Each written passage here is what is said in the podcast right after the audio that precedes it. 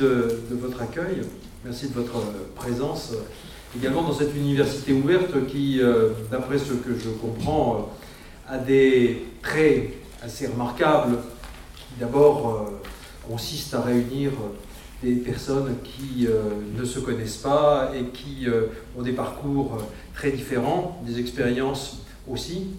Et, donc, euh, c'est peut-être euh, aussi l'expérience que nous allons vivre autour de la question du commun, c'est-à-dire d'essayer de faire partager euh, un certain nombre de considérations, d'analyses, peut-être même de discussions sur ce que l'on peut entendre aujourd'hui par, par commun.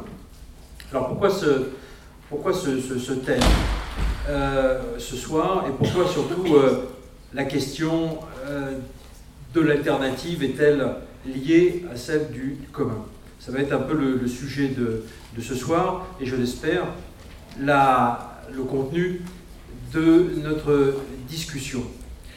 Le commun, ce qu'on appelle commun, est aujourd'hui, et je vais commencer un petit peu mal si vous voulez, c'est le carrefour de toutes les confusions. On entend partout aujourd'hui parler de commun. C'est un mauvais jeu de mots, un lieu commun aujourd'hui de parler de commun. Un mouvement politique vient de naître, s'appelle le mouvement commun. Euh, il y a de cela quelques jours. Tous les partis politiques, ou presque, qui se situent, disons plutôt, à gauche, euh, mettent en avant le terme de commun, le substantif ou l'adjectif. Le Parti socialiste, il n'y a pas très longtemps, avait, euh, avait pris comme slogan Agir en commun un certain nombre de partis, je crois que le Front de gauche ou les écologistes, mettent eux aussi en avant la thématique du commun. Autour de nous, en Espagne, des municipalités comme celle de Madrid ou de Barcelone ont vu la victoire très récemment, c'est-à-dire au printemps dernier, de listes qui se revendiquaient du commun. Barcelona en comú, disent les Catalans. Euh, Madrid aura, mais derrière, il y a la logique aussi du, commun. En Italie, la thématique des beni comuni est une thématique très forte de la vie politique euh, italienne, au point qu'un certain nombre de juristes, il y a quelques années, se sont réunis en commission pour introduire la notion de bien commun dans le code civil italien, pour le faire reconnaître en quelque sorte comme une sorte de bien ayant une valeur juridique très forte, aussi forte que les biens privés ou que les biens publics, c'est-à-dire les biens propriétés de l'État italien. Donc partout euh, en Europe, on sent monter cette thématique des communs, mais il n'y a pas que, l'Europe. Le monde entier, d'une certaine façon, d'abord l'Amérique latine, les États-Unis également, ont commencé à adopter, à répandre, à travailler, à élaborer je dirais, ce lexique du commun en y mettant des significations souvent assez différentes, alors évidemment avec des similitudes, mais aussi avec des, grandes différences. C'est pourquoi je disais en commençant que le commun, c'est peut-être le carrefour des confusions, parce que d'une certaine façon, on a l'impression de parler de la même chose, alors qu'on parle peut-être de choses différentes. Bon. Alors, ce que nous avons essayé de faire avec mon collègue Pierre Dardot, qui est philosophe, c'est de faire d'abord une sorte d'enquête en se demandant pourquoi a émergé récemment cette thématique du commun. L'enquête, elle porte sur une émergence historique, quelque chose de nouveau, qui a poussé comme ça dans la société et à divers endroits du monde simultanément. Comment expliquer ce phénomène, donc de la façon la plus objectives possibles. C'est le premier temps de l'enquête que je vais vous exposer rapidement. Ensuite, euh, Pierre Dardot et moi-même sommes engagés depuis longtemps dans un travail qui consiste à réanimer, revitaliser, renouveler autant que possible, autant qu'il nous est possible de le faire, de raviver et de renouveler la pensée critique. Ce que nous appelons pensée critique, c'est une pensée qui ne se plie pas à l'ordre du monde et qui pense que l'ordre existant peut être changé, et d'abord peut être changé, je dirais, par la force des analyses que l'on peut faire sur ce monde. Et, donc, ce qui nous a intéressé pendant longtemps, c'est l'analyse du capitalisme contemporain, globalisé, financiarisé, et plus précisément, c'est l'analyse des formes politiques qui ont conduit à la, situation dans laquelle nous sommes, qui, pour Pierre Dardot et, moi-même, n'est pas une situation euh, enviable, souhaitable, désirable, loin de là. Donc nous sommes déjà engagés, euh, engagés dans la voie d'une critique de l'ordre existant et engagés dans euh, les voies de sa transformation autant qu'il est possible de les envisager. Et donc, euh, notre livre est un livre engagé, c'est un livre de contestation, c'est un livre de critique, c'est aussi un livre de proposition.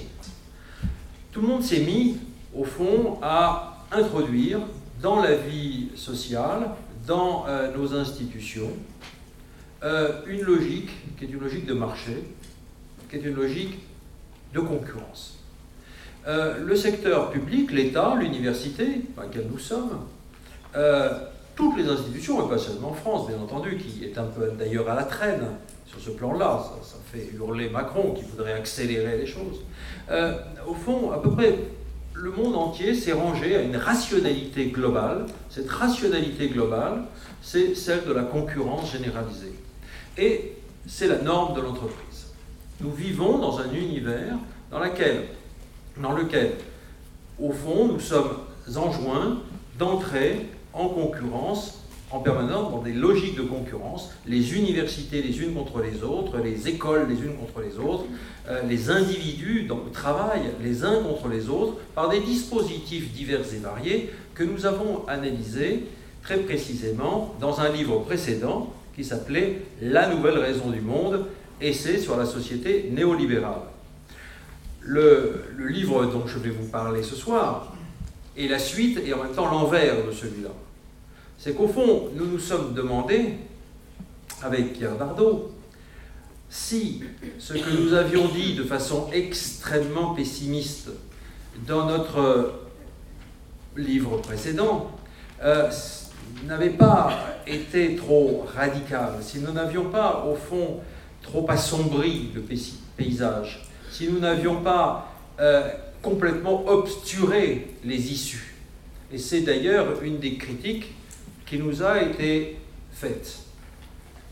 Vous nous présentez, au fond, le déploiement du capitalisme néolibéral et plus généralement des politiques néolibérales euh, par les États, vous nous présentez finalement comme une espèce de rouleau compresseur euh, face auquel nous ne pouvons rien.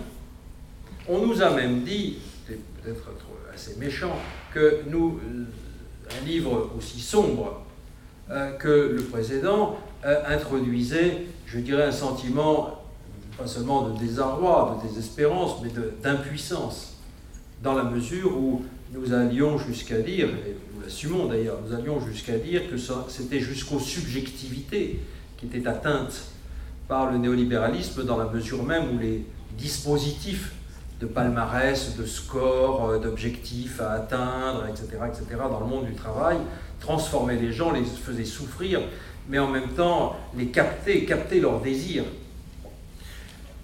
Mais dans les dernières phrases du livre, dans les dernières de ce premier livre, La nouvelle raison du monde, nous indiquions quand même une, une issue. Nous indiquions que naissaient partout des luttes et des pratiques qui renvoyaient à ce que nous appelions alors une raison alternative, la raison alternative du commun. Et pourquoi avons-nous, dès 2009, parlé de commun? Parce que 2009, la date de parution du livre, 2009 est une date très importante, je dirais au moins sur le plan symbolique. C'est une année où le Forum social mondial de Belém donc euh, formule, façon euh, extrêmement, extrêmement claire, donc euh, une, une, revendication, la revendication de recouvrement ou de la réclamation des communs. pour nous, ça a fait un peu tilt, si je puis dire. Pourquoi les altermondialistes euh, mettent-ils au cœur de leur programme la réclamation des communs? Français, ça avait même été traduit par proclamation des biens communs. Qu'est-ce que ça voulait dire?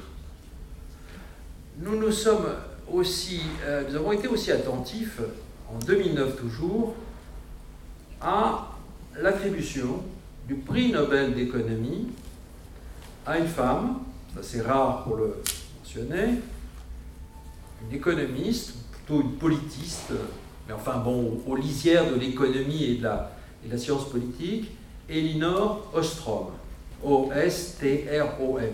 Elinor Ostrom reçoit le prix Nobel en 2009 pour des travaux,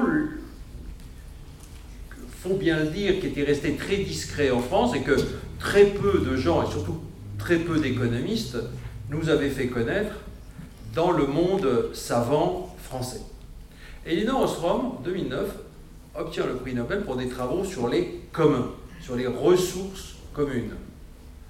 Pour un livre, entre autres, pour un livre qui s'appelait Governing the Commons, le gouvernement des communs. Qu'est-ce que ça voulait dire, le gouvernement des communs? C'est au fond ces deux événements, enfin ce qui a fait événement pour nous, euh, qui nous a lancé sur la piste donc euh, des communs et du commun. Nous y avons vu, comme une, à partir d'une sorte d'intuition, nous avons euh, donc euh, saisi au fond ce mot au vol pour nous dire qu'il y avait là quelque chose qui semblait être pour la première fois la formulation nouvelle d'une idée d'une autre société, d'une autre forme d'organisation. Disons un mot nouveau qui ne reprenait pas le lexique ancien de l'opposition au capitalisme. Les mots anciens de l'opposition au capitalisme, vous les connaissez comme moi. C'est le socialisme, c'est le communisme, c'est la propriété collective des moyens de production, c'est euh, peut-être pour certains la dictature du prolétariat. C'est toute une série de, données, de doctrines, de références qui, au fond, ont été euh, abîmées par l'histoire réelle. Je n'impute absolument pas à Marx, bien entendu, la responsabilité euh, euh, du goulag et, des États totalitaires communistes. mais il faut bien reconnaître, et c'est un fait historique, que les termes, le lexique, le champ sémantique, si vous voulez, euh, de l'opposition au capitalisme a été recouvert de cendres. Que les plus opposants au capitalisme ont eu du mal à reprendre ces, ces termes-là. Communisme, bien entendu, et socialisme. Que veut dire socialiste? Socialisme aujourd'hui, euh, lorsqu'on voit les politiques gouvernementales euh, aujourd'hui en France par exemple. Hein. Donc ces mots ont été usés, abîmés, ont perdu de leur signification, les significations qu'ils avaient au XIXe siècle et, une grande partie du XXe siècle. Donc il a semblé qu'avec commun se formulait quelque chose de nouveau. Je vais être plus plus précis dans la, description de l'émergence. Nous sommes ici dans la description, maintenant dans la description des foyers euh, de la thématique du commun. J'emprunte à, mon ami Pierre Sauvêtre son, sa description des foyers, ce qu'il appelle les foyers du mouvement des communs. Il en distingue cinq. Le foyer, d'abord de la science politique américaine. J'en ai dit un mot c'est la découverte, entre guillemets, la découverte d'Elinor Ostrom, qui, par des travaux empiriques, met au jour ou remet au jour l'existence de pratiques collectives, de méthodes d'organisation de la production dans le monde entier, sur des terrains très différents, depuis la Suisse jusqu'à l'Indonésie, en passant par l'Amérique du Sud, etc. Elle met au jour des pratiques collectives de gestion de ressources collectives. Ce sont des pâturages, ce sont des pêcheries, ce sont des systèmes d'irrigation, ce sont de multiples formes d'activités collectives, d'actions collectives, comme elle dit, qui sont instituées, qui sont réglées collectivement et qui obéissent à un certain nombre de règles. Je ne vais pas les détailler ici. Euh, ce sur quoi elle insiste, c'est que ces institutions de la du commun, c'est commun, c'est commons. Ces commons, en réalité, euh, sont durables. Ils ont parfois des centaines d'années. Au Japon ou en Suisse, on voit des systèmes collectifs, ruraux, qui durent de génération en génération, dont les règles changent, mais assez lentement, et qui, sont, euh, qui ont deux grands principes, l'auto-organisation, l'auto-gouvernement, si vous voulez, et d'autre part, euh, la règle, la définition des règles d'usage collectif des ressources communes, pour les préserver, pour les entretenir. Et donc, vous voyez peut-être l'importance de cette euh, découverte ou redécouverte dans le monde dans lequel nous sommes. C'est-à-dire, et spécialement aux États-Unis, dans un monde qui semble totalement structuré la prédominance du marché et des valeurs marchandes, d'un côté, et de l'autre côté, ben, la force souveraine de l'État.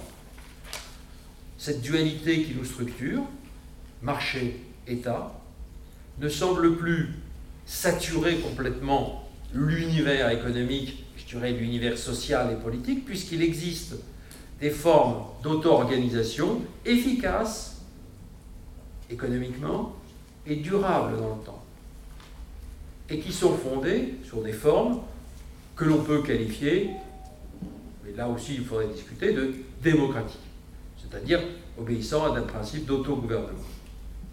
Donc il y a là quelque chose d'extrêmement euh, important qui s'est produit, et encore plus important quand on sait que ces communs naturels qui ont attiré d'abord l'attention d'Edna Ostrom et de son équipe, euh, ces communs naturels ne sont pas seuls à exister. Ce qu'elle découvre progressivement, parce que c'est une vraie chercheuse curieuse, c'est qu'il existe des communs hyper modernes.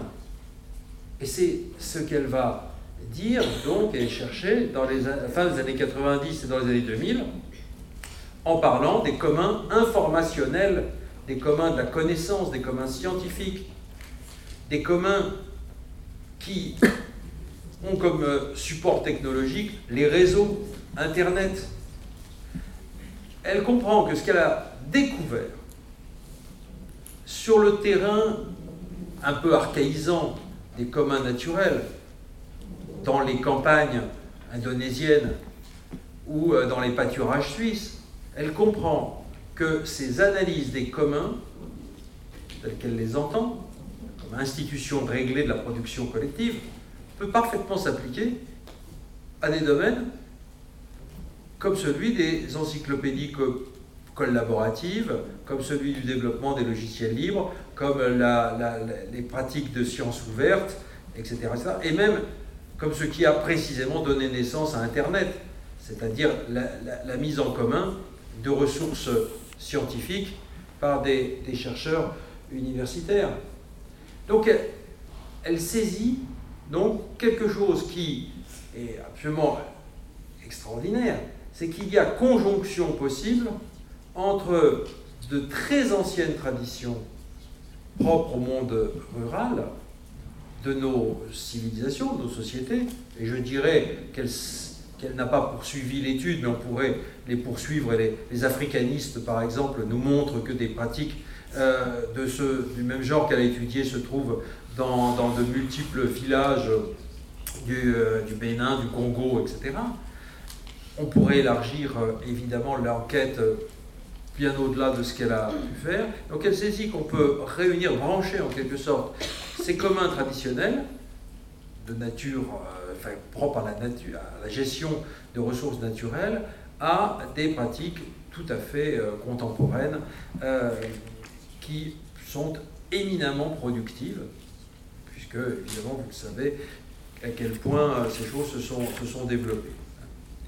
Donc voilà le premier foyer. Le deuxième foyer, c'est un foyer qui est celui que j'ai décrit aussi tout à l'heure assez rapidement, celui qui nous avait intrigué, c'est le foyer altermondialiste. À quoi j'ajouterais le foyer, euh, je dirais, indigène, euh, mais sans que vous y voyez euh, un terme péjoratif. À la fin des années 90 et au début des années 2000, donc les mouvements altermondialistes et écologistes, donc en connexion avec des luttes paysannes, en particulier en Amérique latine, donc font émerger justement euh, cette thématique des, communs bien avant 2009, euh, au moins ce que nous avons euh, découvert progressivement, dans les luttes en tout cas contre les multinationales qui s'emparaient de ressources naturelles, qui s'emparaient de l'eau ou qui s'emparaient des semences. Un certain nombre de combats ont été exemplaires à cet égard. En Bolivie, par exemple, les combats des coopérateurs de l'eau contre les multinationales qui voulaient donc privatiser euh, la distribution de l'eau, mais c'est aussi le combat euh, de la militante altermondialiste euh, bien connue, Vandana Shiva, indienne, qui s'est battue donc contre l'imposition de, semences transgéniques par Monsanto, par exemple. Donc, il y a toute une série de, luttes qui, ont mis en, évidence donc, cette force des, des, communs. Il y a ce dont que j'ai évoqué tout à l'heure, euh, qui a intéressé euh, Ostrom, c'est le foyer des logiciels libres. Euh, c'est le monde, là, tout à fait différent des hackers, auquel a consacré un très très beau livre que je vous conseille, un très beau livre de sociologie, mon, mon collègue Michel Lallemand, qui a fait une enquête sur les hackerspace californiens ce mouvement des, logiciels libres est né donc assez tôt, dans les années 80, mais euh, il a ceci de, particulier, c'est qu'il est, il est entré en lutte contre la logique propriétaire euh, qui, euh, en particulier dans le domaine de la propriété intellectuelle, avait tendance à bloquer précisément le développement des innovations. C'est dans cet univers des hackers qu'apparaît une problématique euh, très importante, très intéressante, qui est euh, la suivante. L'extension de la logique propriétaire, celle des, euh, des, grands aujourd'hui du capitalisme digital, mais aussi toutes ces start-up qui cherchent à breveter le, vivant, à breveter les logiciels, etc. Tout cette univers de la, propriété euh, intellectuelle est assimilé à un mouvement historique très important qui est le mouvement des enclosures. Les juristes, un certain nombre de juristes et d'historiens anglais et américains expliquent que nous sommes aujourd'hui entrés avec le néolibéralisme et le capitalisme contemporain, globalisé et financiarisé, dans une phase de seconde, un mouvement de seconde enclosure, ou un second mouvement d'enclosure. Alors tout ça peut vous paraître un peu euh, mystérieux, mais je vais, expliquer euh, un petit peu de quoi il s'agit. Euh, quand on parle des enclosures, ou des termes très précis utilisé par les historiens de la ruralité, et en particulier les spécialistes de la campagne anglaise, on désigne la fermeture des champs, la fermeture des espaces, euh, parfois même la fermeture euh, des étangs ou des chemins, euh, qui vient contrecarrer, diminuer, réduire, supprimer souvent des pratiques collectives de gestion de ressources naturelles. Et ces pratiques collectives régies par le droit coutumier des campagnes s'appellent en anglais les commons, traduit en français par communaux. Vous connaissez tous, pour autant que vous avez une expérience je pense qu'il y en a peut-être ici qui ont encore une expérience des campagnes françaises, vous avez tous euh, l'expérience de ces pratiques collectives. C'est le ramassage du bois, du bois mort, c'est le ramassage des champignons, c'est le ramassage de fleurs ou de plantes, c'est la pêche, c'est toute une série de pratiques qui, d'un temps immémorial, ont permis à des communautés paysannes et rurales de vivre en dépit des appropriations, des droits de propriété euh, qui euh, pouvaient s'appliquer sur euh, des bois, sur des étangs, des rivières, des routes, etc. Les communs, les commons, les communaux en France, ont été les conditions de la vie, la survie des populations rurales à un moment de faible technologie où le niveau technologique était assez faible. C'est d'ailleurs des pratiques que l'on retrouve partout dans le monde traditionnel. J'ai cité l'Afrique tout à l'heure, mais dans bien d'autres régions du monde, ces pratiques collectives, ces commons, ont cours, sont des conditions vitales de l'existence. Alors, ce qui s'est produit à la fin du Moyen Âge, c'est le durcissement, le renforcement, l'extension des droits propriétaires exclusifs. Je dirais même des droits propriétaires exclusifs absolutistes qui sont caractéristiques de la propriété, on peut dire bourgeoise, qui a progressivement interdit ce que le droit féodal avait laissé faire dans son architecture complexe et un peu chaotique, c'est-à-dire l'existence de ces commons. Ce qui s'est produit depuis la fin du Moyen Âge, c'est l'affirmation des droits du propriétaire à être le seul à pouvoir user et abuser de son bien en excluant tous ceux qui n'étaient pas propriétaires. C'est ça le mouvement des enclosures décrit par Marx dans un chapitre célèbre de Capital, décrit par des nombreux historiens, euh, qui alimente, euh, qui nourrit la, critique sociale de Thomas More dans Utopia. Vous lisez des, passages extraordinaires dans, Thomas More où on vous explique précisément que c'est désormais les moutons qui, qui, mangent les hommes, selon une, image qui, qui, restait, qui restait fameuse. Alors je vous dis, je vous dis ça pour, euh, évidemment, parce que vous comprenez peut-être un peu mieux comment surgit cette thématique des communs. Elle surgit comme une réaction intellectuelle et politique à l'extension des droits propriétaires aujourd'hui dans le cadre du capitalisme contemporain, et en particulier dans le champ de la connaissance et de l'information. C'est à ce moment-là que s'opère pour les sociologues de la connaissance devraient s'y intéresser de, de près, s'opère au fond une opération analogique qui consiste à dire que ce que nous vivons aujourd'hui, c'est ce qu'ont vécu les communautés paysannes soumises à la pression propriétaire, c'est-à-dire une exclusion massive des ressources collectives. Voilà ce qui caractérise pour les mouvements écologistes et altermondialistes et les communautés paysannes euh, de Bolivie ou d'ailleurs entrer en lutte contre les multinationales, voilà ce qui caractérise le monde dans lequel nous vivons.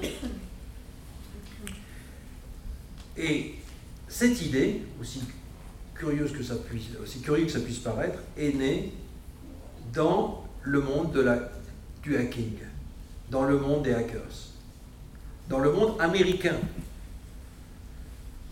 Là, je vais une petite parenthèse. Vous voyez que toute cette histoire du commun est une histoire mondiale. L'alternative, aujourd'hui, elle est comme le capitalisme. Elle est globale. Elle se construit dans le cadre de la globalisation. C'est-à-dire par conjonction de sources extrêmement différentes et dans des lieux très divers et concernant des pratiques qui apparemment n'ont rien à voir les unes avec les autres. Quoi de commun entre apparemment les coopérateurs de, l'eau de Cochabamba en Bolivie et, les hackers euh, de Californie. A priori, vous diriez, ils ne se connaissent pas. Ce sont, pour un sociologue, c'est très bizarre, parce que le sociologue, lui, il analyse des milieux sociaux et, il insiste sur leur, sur leur diversité, leur étrangeté les uns aux autres. Eh bien là, on est obligé de constater que ces problématiques des communs ont réuni des gens qui sont très divers, très singuliers, mais qui se reconnaissent tous dans une même problématique parce qu'ils sont en lutte contre un même ennemi, qui est l'extension de la propriété qui euh, prive les gens de leurs conditions de vie ou qui entrave, c'est le thème des, hackers, qui entrave le déploiement précisément de, l'invention. Enfin, je, dirais qu'il y a, une autre source qui me semble importante, c'est celle du mouvement des places depuis, au fond, 2010, euh, euh, depuis 2010-2011. Qu'est-ce qu'on a observé en Espagne, sur la place Tahrir, hein, la place Sintagma, euh, la place Taksim à Istanbul? Toutes ces, toutes ces, ce nom de place, la Puerta del Sol. Qu'est-ce que ça veut dire? Qu'est-ce qui s'est passé sur ces places? C'est passé, vous direz, plein, de choses très, diverses, et ça n'a pas toujours tourné très bien. Mais pour avoir suivi un petit peu ces, en tant que sociologue politique, si vous voulez, ces, phénomènes, ces processus très récents, ce qui s'est passé, c'est des formes d'auto-organisation. J'oublie New York, Occupy, Occupy Wall Street. Euh, ce sont des formes d'auto-organisation qui euh, ont eu comme principe euh, la participation à égalité dans la décision de l'action et dans le, dans le débat. Ce qui était extrêmement frappant dans tous ces mouvements-là, c'est l'idée qu'il fallait réinventer des formes de vie démocratique contre non pas seulement l'appropriation, la, logique d'appropriation des multinationales, mais contre euh, des formes politiques qui usurpaient précisément souvent le nom de démocratie. Les indignados euh, espagnols ont eu des mots très forts. Démocratie réelle maintenant. Ils ne nous représentent pas. Toutes ces formules indiquaient le souhait d'une auto-organisation politique qui pourrait remplacer, d'abord contester, puis remplacer des formes aujourd'hui discréditées de la vie politique. Et Dieu sait si partout, l'univers politique est marqué par euh, une énorme défiance envers les politiciens, c'est-à-dire les professionnels de la, de la politique.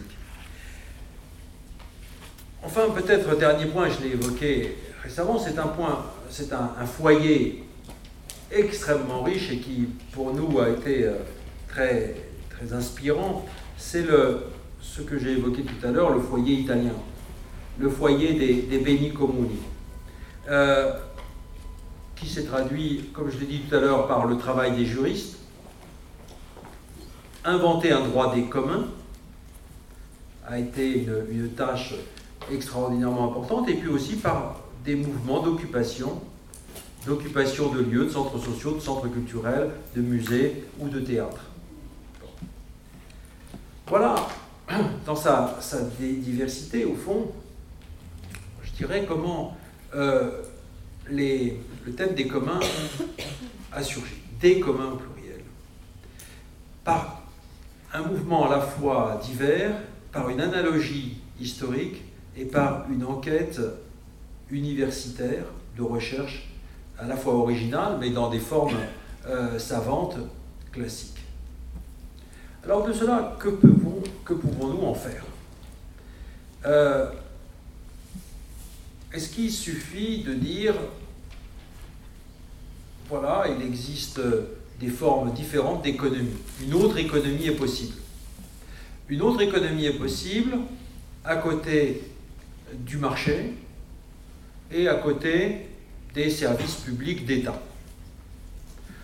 Construisons donc, euh, développons des communs qui sont euh, Donc ces formes instituées nouvelles qui permettent, disons, de développer une productivité en même temps que des liens sociaux différents de ceux de la compétition du marché et du commandement bureaucratique. Développons des formes coopératives euh, d'activité, de production, de distribution, etc. Et ça se fait, en effet, beaucoup partout. Coopérative de consommation, coopérative de production, coopérative d'habitat, retrouve une nouvelle jeunesse. Ce n'est pas nouveau, bien entendu, mais retrouve aujourd'hui une nouvelle jeunesse parce qu'il y a de plus en plus de gens qui ont envie de faire autrement, qui, ne, qui ont envie de, d'entretenir des liens qui ne soient pas ceux de la compétition ni du commandement. Hein, c'est les trois C. Compétition, concurrence d'un côté, commandement, coopération. Donc, je crois que dans les communs, aujourd'hui, dans cette thématique des communs, il y a une formidable aspiration à faire autre chose, à faire autrement. C'est pourquoi beaucoup d'acteurs de l'économie sociale et solidaire, vaste ensemble, là aussi, très divers, très hétérogène, etc., se retrouvent dans cette idée des communs. C'est comme si, avec euh, cette terminologie-là, on leur proposait, d'une certaine façon, une réinterprétation de ce qu'ils font, avec euh, les deux dimensions qui sont apparues euh, dans l'émergence dont je vous ai parlé, la démocratie, ça rejoint beaucoup de, je dirais, de, considération de ceux qui veulent, euh, qui s'investissent dans l'économie sociale et solidaire, donc la démocratie, démocratie interne dans le travail, c'est assez rare quand même euh, pour le pour l'entretenir et défendre cette, cet idéal, cette idée et ces pratiques, mais aussi euh, prévalence, je dirais, de l'utilité sociale sur la rentabilité économique. Donc aujourd'hui, je crois que l'un des, le succès, l'une des raisons du succès de la thématique des communs, c'est que ça ravive, rénove d'une certaine façon, euh, redonne une cohérence à la diversité des initiatives qui euh, se réfèrent à l'économie sociale et solidaire. Il y aurait beaucoup, beaucoup à dire euh, là-dessus. Mais ce n'est pas, euh, je vous le dis tout de suite, la voie que nous avons choisie avec Pierre Dardot. Euh, ce que je vous ai dit jusqu'à présent n'occupe, euh, j'ai déjà été assez long, n'occupe que la première partie du livre, partie analytique, si je puis dire, de, l'émergence du mouvement des corps. Ce que nous avons fait dans les deuxième et troisième parties, c'est de se dire le concept de commun. Nous avons repris une idée de, Michel Foucault et de Pierre Bourdieu. Euh, donc, nous n'avons pas été originaux là-dessus. Euh, la thématique ou le concept du commun émerge des luttes. Quelle est notre tâche euh, à nous, chercheurs, intellectuels, sociologues, philosophes Quelle est notre tâche? Est-ce que c'est simplement de s'arrêter à cette description à cette analyse? Ou est-ce que nous pouvons aller plus loin et penser l'alternative à partir du commun? Qu'est-ce que voudrait dire finalement le commun si nous le pensions comme un principe politique capable de proposer une autre organisation de la société, c'est-à-dire une autre organisation des rapports sociaux, mais aussi des rapports de production, des rapports économiques, et même une autre organisation de la vie politique. Parce que pour nous, et c'est peut-être de cela dont il faudra parler, pour nous, ce qui se dégage, ce qui sort et sourd des luttes actuelles, c'est euh, violente aspiration, un violent désir de dégager enfin euh, une vision désirable euh, de la société future. euh, ce qui se dégage de ces pratiques et de ces terminologies, c'est pas seulement la description de ce qu'on fait, c'est un mouvement désirant, un geste de désir profond de penser autrement notre vie, la façon que nous avons de vivre. Parce que notre façon de vivre, pas pour tous, hein, il y en a qui sont très satisfaits de leur, vie, hein, c'est incontestable. Hein. Des gens qui sont très très contents, parce que sinon les résultats des élections ne seraient pas ce qu'ils sont depuis, depuis des décennies. Ils sont très très contents dans cette société. Mais ce qui euh, émerge de toutes ces pratiques nouvelles, de ces mouvements, de ces mobilisations dans des tas de sociétés, c'est ce violent désir de faire autrement et de vivre autrement. Alors ce n'est peut-être pas en se contentant des descriptions d'Elinor Ostrom ou euh, des analyses juridiques des hackers américains euh, que nous aurons cette euh, vision du monde, ce, que le philosophe allemand Ernst Bloch appelait le principe espérance. Comment faire du commun, si vous voulez, comment penser le commun comme principe espérance d'aujourd'hui? Ben, C'est la tâche à laquelle nous nous sommes attelés dans le, livre, avec des considérations parfois techniques, euh, juridiques, euh, philosophiques, etc. Ce que nous avons essayé de dégager, donc, c'est ce principe politique général, global, aussi global que l'est la concurrence pour le néolibéralisme. Cela ne veut pas dire du tout pour nous que tout doit être commun, je vous rassure, et que la propriété privée ne doit plus exister. Pour nous, le principe du commun, c'est un principe politique qui doit faire prévaloir dans tous les domaines et à toutes les échelles de notre existence la coopération ou la mise en commun par rapport à l'appropriation privée. C'est ce, le principe qui doit faire passer avant l'enrichissement et l'accumulation personnelle, l'usage collectif. L'usage collectif, c'est très simple. C'est l'espace que nous occupons ce soir. C'est ici, nous sommes dans un, un espace qui, en réalité, répond non pas à un principe marchand, non pas à un principe même d'État, mais à un principe de commun. Voilà un espace qui est laissé à notre usage, à l'usage collectif. L'université ouverte pays à un principe du commun. D'une certaine façon, nous sommes déjà aujourd'hui dans un grand nombre d'activités régies, sans forcément le savoir, par le principe politique du commun qui fait prévaloir des usages collectifs sur les, logiques d'appropriation. Seulement, vous le voyez, je l'ai rappelé, les logiques d'appropriation gagnent s'empare progressivement de l'ensemble de la vie sociale. Donc pour nous, le principe politique du commun, c'est la question de savoir comment défendre les communs, disent les altermondialistes et les écologistes, et comment étendre la logique du commun à ce qui est le plus fondamental dans nos existences, par exemple dans le domaine du travail, par exemple dans le domaine de la ville, c'est bien beau de parler des communs traditionnels et du ramassage des champignons euh, dans les villages, mais il faut aussi se demander ce qui est fait aujourd'hui euh, de la ville et des usages qui sont laissés à la libre disposition des gens, alors que le commerce, la logique du commerce, tente à envahir à peu près tout, les trottoirs, les places, etc. La question de l'habitat, évidemment, est aussi extrêmement sensible avec la ville.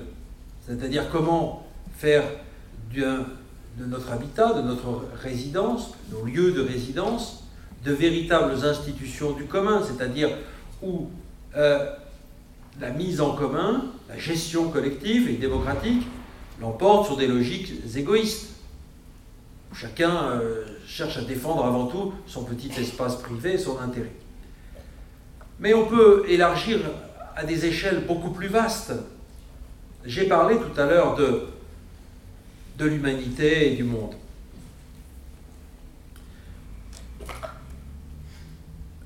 le climat peut être considéré assez, euh, je dirais presque évidemment, et sans avoir besoin de beaucoup réfléchir, comme ce qui devrait être le commun, le commun vital. Et c'est d'ailleurs précisément cette prise de conscience qui a lieu aujourd'hui, trop tard certainement, beaucoup trop tard, alors que ça fait 40 ans que les mouvements écologistes ont, souligné à quel point le danger était réel. Aujourd'hui, progressivement, on s'aperçoit que le, climat est ou devrait être un commun.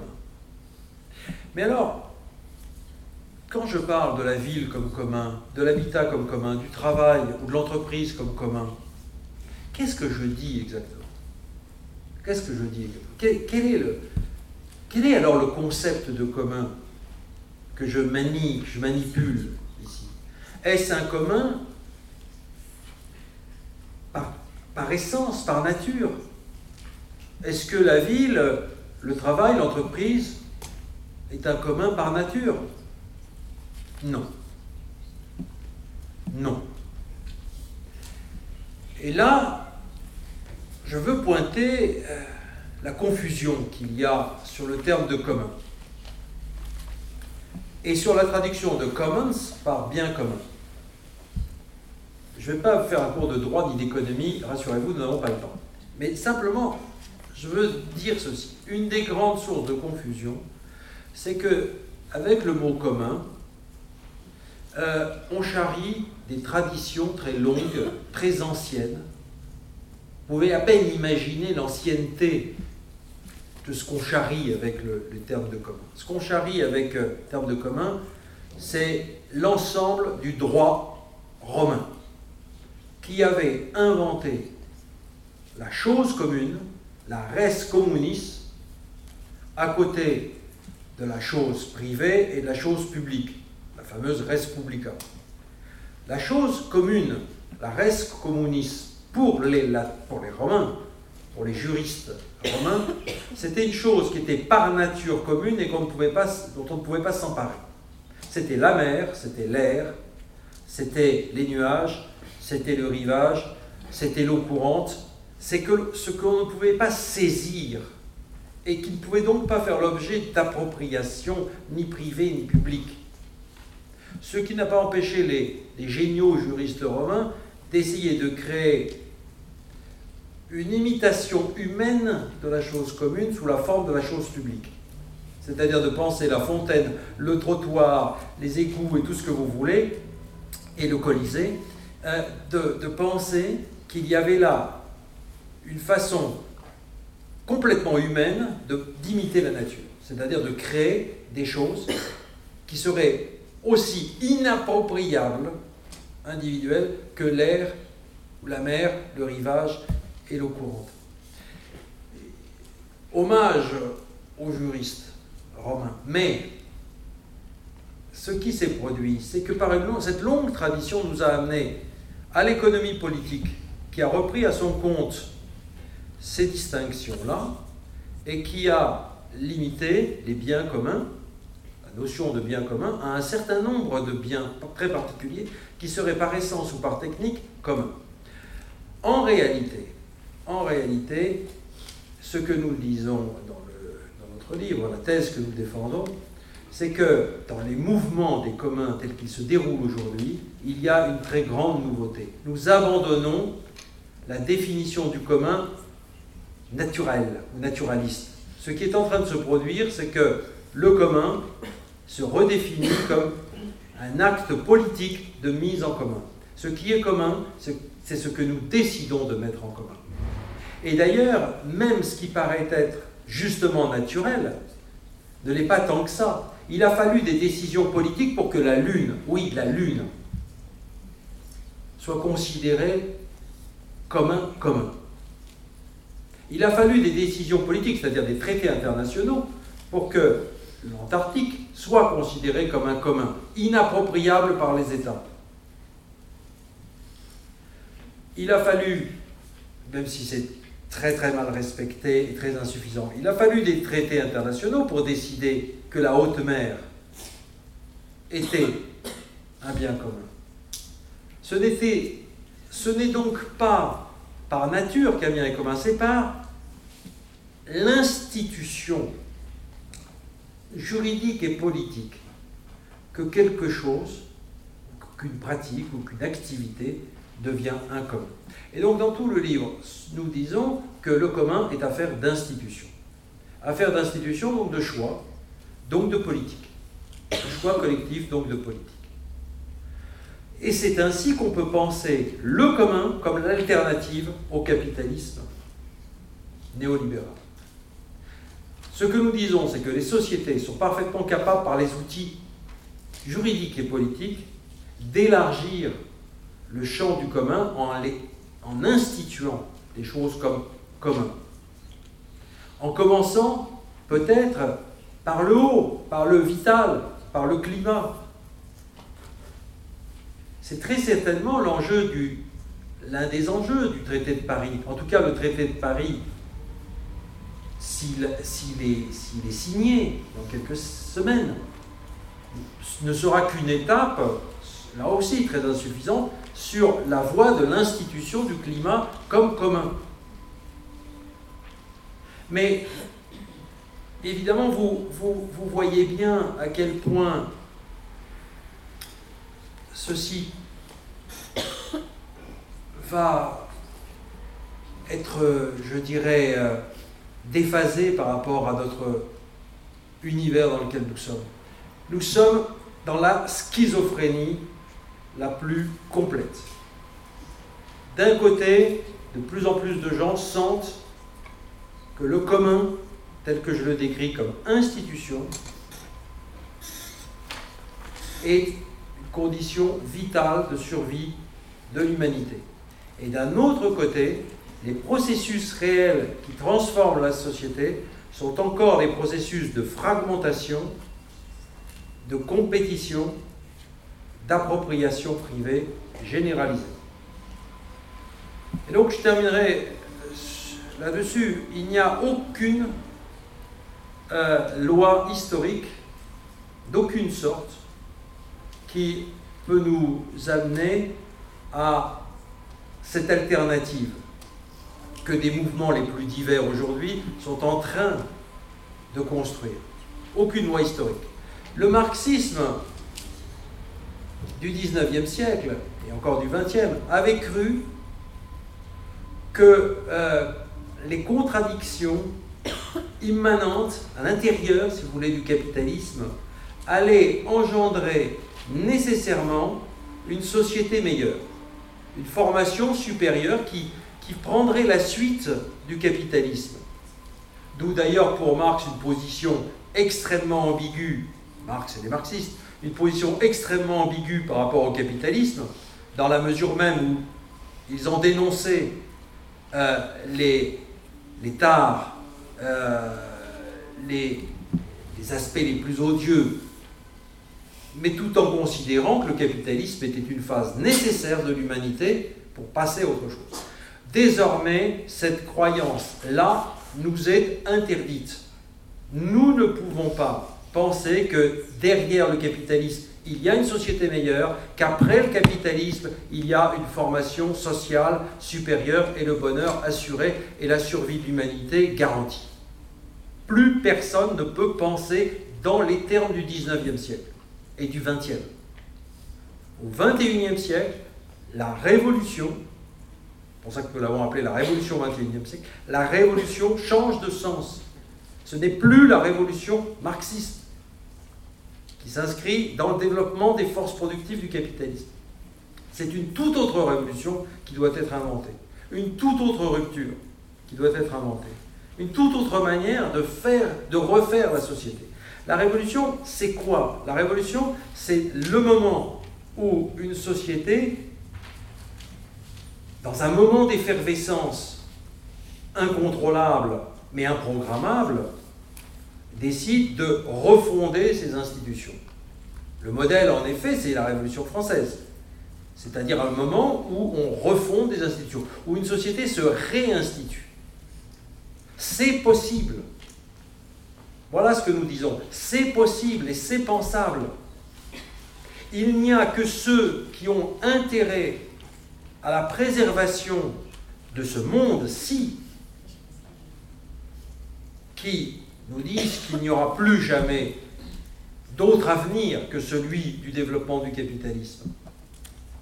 Et d'une certaine façon, ils ne peuvent qu'assumer la fatalité, c'est-à-dire l'autodestruction dans laquelle nous nous sommes engagés.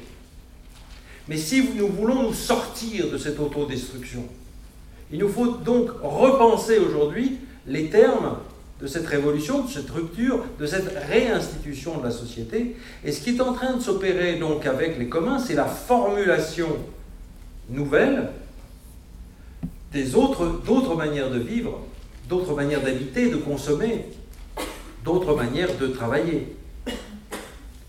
Tout ceci est naissant, tout ceci est émergent, tout ceci, ce que je vous dis là, ce sont ce qu'il y a le plus difficile, ce qui est le plus difficile à saisir, parce que c'est en cours. Nous n'avons pas le privilège de l'historien qui, dans 30 ans, regardera ce qui s'est produit à la fin des années 90 et au début du 21e siècle. Nous n'avons pas cet avantage-là.